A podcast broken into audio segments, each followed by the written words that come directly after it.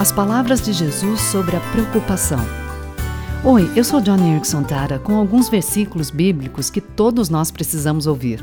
E como precisamos!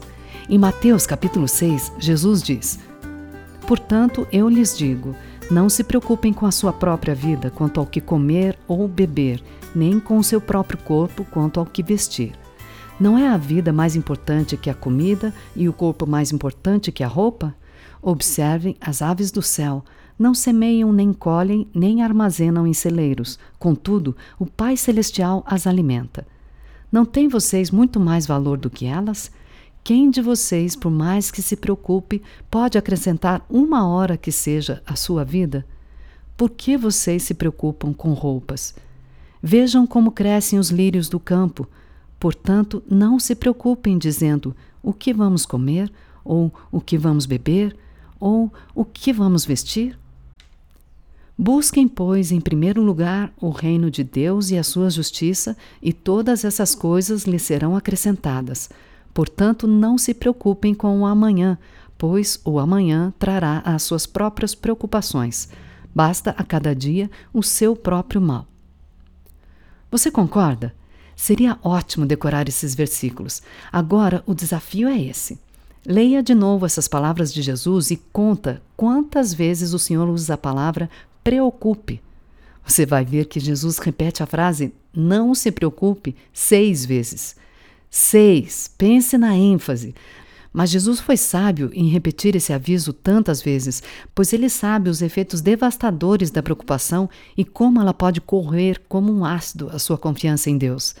A preocupação rouba a sua alegria, furta a sua esperança. O que te preocupa hoje?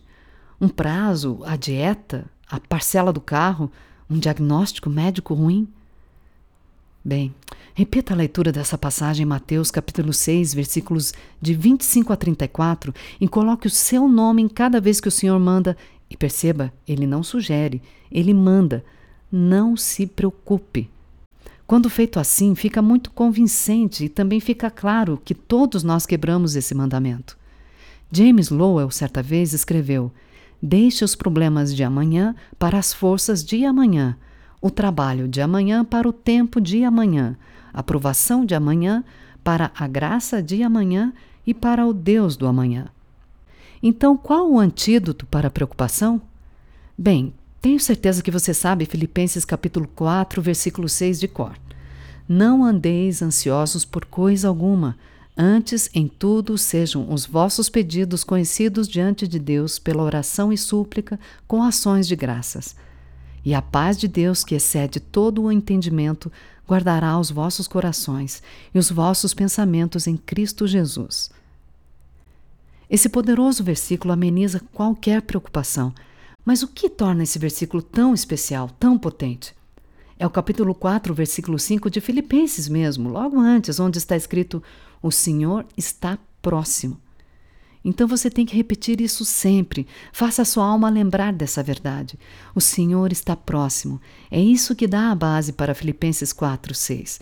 Poderíamos ler assim: O Senhor está próximo, portanto, não andeis ansiosos por coisa alguma. O Senhor está próximo, portanto, em tudo não tenha medo de apresentar a Ele suas petições. Amigos, não há nada que vocês não possam superar. Você pode se sentir impotente enquanto vê um ente querido em uma cama hospitalar sem boas perspectivas e, mesmo assim, não se preocupar se você estiver certo que o Senhor está próximo, que Ele está lá com você. E a verdade é que Ele está. Filipenses capítulo 4, versículo 6 te diz isso. Finalmente, lembre-se dessa frase. Seu navio é a soma da carga de hoje mas quando você está carregando a preocupação de ontem ou a ansiedade de amanhã, melhor descarregar, senão você vai afundar. Johnny and Friends